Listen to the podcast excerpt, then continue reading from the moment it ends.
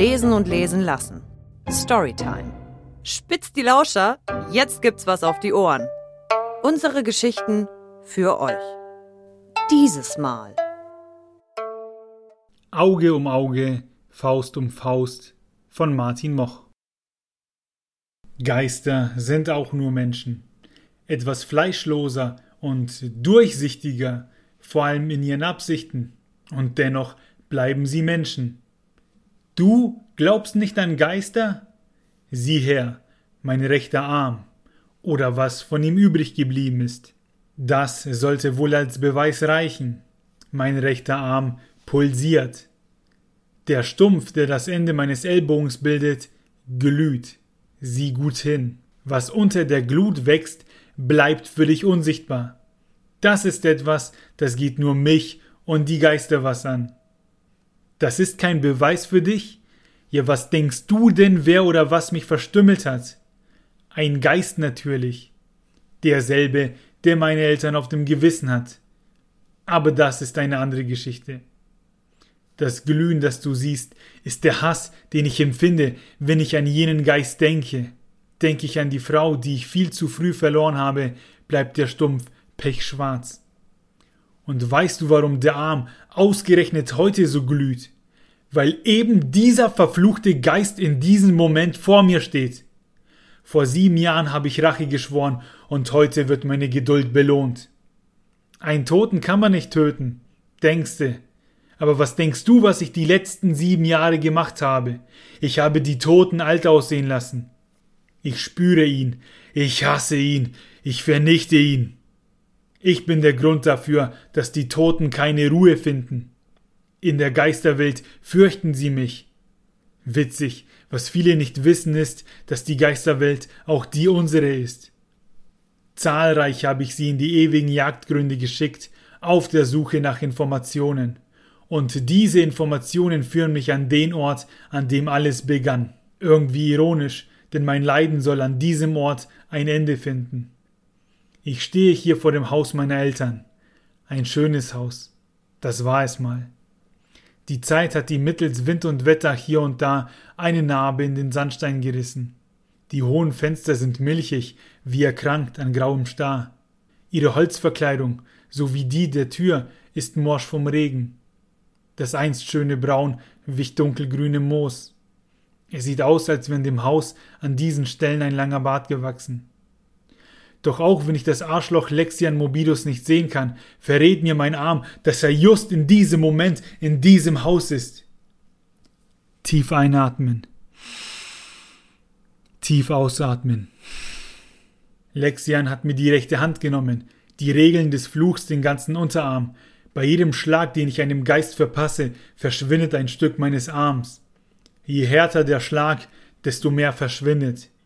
Der Fluch schenkt meinem Phantomarm so viel Kraft, dass Steine unter meiner Faust zerbröseln. So zumindest in der Theorie, denn tatsächlich kann ich mit dem Phantomarm nichts Irdisches berühren. Allerdings braucht es schon einiges, einem Geist die Scheiße aus dem Gespensterleib zu prügeln.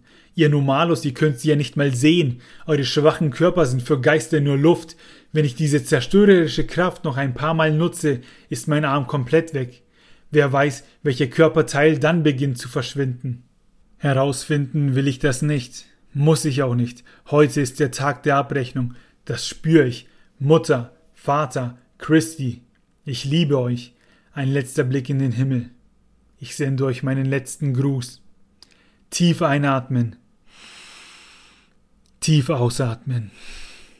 Der Blick geht Richtung Haus. Mein Arm brennt. Es ist Showtime. Ich laufe den gepflasterten Weg durch den Garten zur Haustür. Dafür, dass ich eben noch so ruhig war, bin ich grad ziemlich aufgedreht.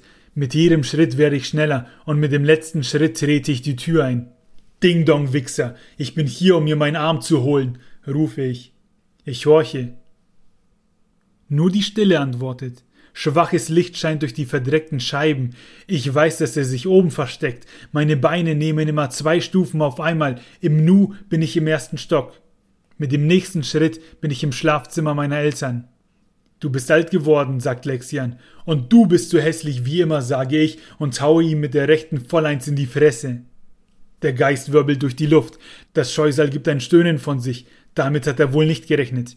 Lexian Morbidus, endlich habe ich dich, sag ich. Um bis hierher zu kommen, musste ich stärker werden. Dafür habe ich Körper und Geist geschärft. Du Mistkerl, das wirst du mir büßen, spuckt das Wesen vor mir aus. Ich spüre, wie sich mein Arm verkürzt, der Phantomarm wird länger. Ich balle meine Faust für den nächsten Schlag. Denkst du, dass der Fluch verschwindet, wenn du mich erledigst? meint das Scheusal. Das finden wir gleich zusammen heraus, sage ich. Ein Geist kann durch Wände gehen, man kann ihn aber auch durchboxen. Per Kinnhaken verpasse ich ihm einen Tapetenwechsel. Lexian verlässt unfreiwillig das Schlaf und landet im Kinderzimmer. Mein Arm wird kürzer. Was hat er da gerade gesagt? Ich gehe ihm hinterher. Du blöffst doch. Wenn ich dich erledige, kriege ich meinen Arm wieder, sag ich. Wovon träumst du nachts? spricht er kaum aus, da pack ich ihn mit der rechten am Kragen. Ein Fehler, mein Schlag mit der linken geht ins Leere. Lexian verpasst mir einen Schlag in den Bauch und ich falle auf ein Knie. Gefällt dir mein Fluch nicht? Ob sich der löst, wenn ich verschwinde? Das weiß nicht mal Gott. Er schlägt mir senkrecht mit der Faust auf den Kopf. Bud Spencer wäre stolz auf ihn gewesen. Ich fahre mir mit der Hand durchs Haar. Der Schädel ist noch ganz. Es folgt ein gewaltiger Schlagabtausch. Fäuste fliegen umher, als wollten wir lästige Mücken fangen. Wir schenken uns nichts. Er bricht mir die Nase.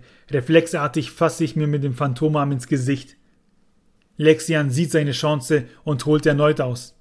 Was zum? stammelt er. Ich weiß nicht, wer von uns beiden überraschter ist, als ich seinen Schlag mit der linken abwehre und ihm anschließend so sehr auf den Geisterschädel donner, dass der Mistkerl durch den Boden fliegt. Der Treffer fühlt sich so gut an, dass ich kaum realisiere, dass er mich meinen linken Fuß gekostet hat.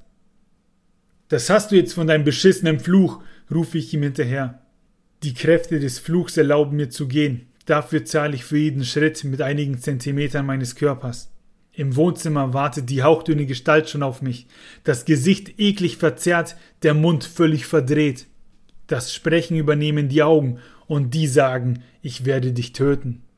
Tränen unterstreichen meine Wut, sie fließen nicht lange, denn sie verschwinden in der Luft, so wie der Geist vor mir. Ich hab's dir doch gesagt, keucht der Bastard. Mir ist, als würde er mich verspotten. Jetzt lacht er tatsächlich. Verabschiede dich von dieser Welt, höre ich ihn noch sagen. Mein Verstand hat sich bereits verabschiedet, meine Emotionen übernehmen. Ein letztes Mal fliegen die Fäuste, bis für immer Ruhe einkehrt.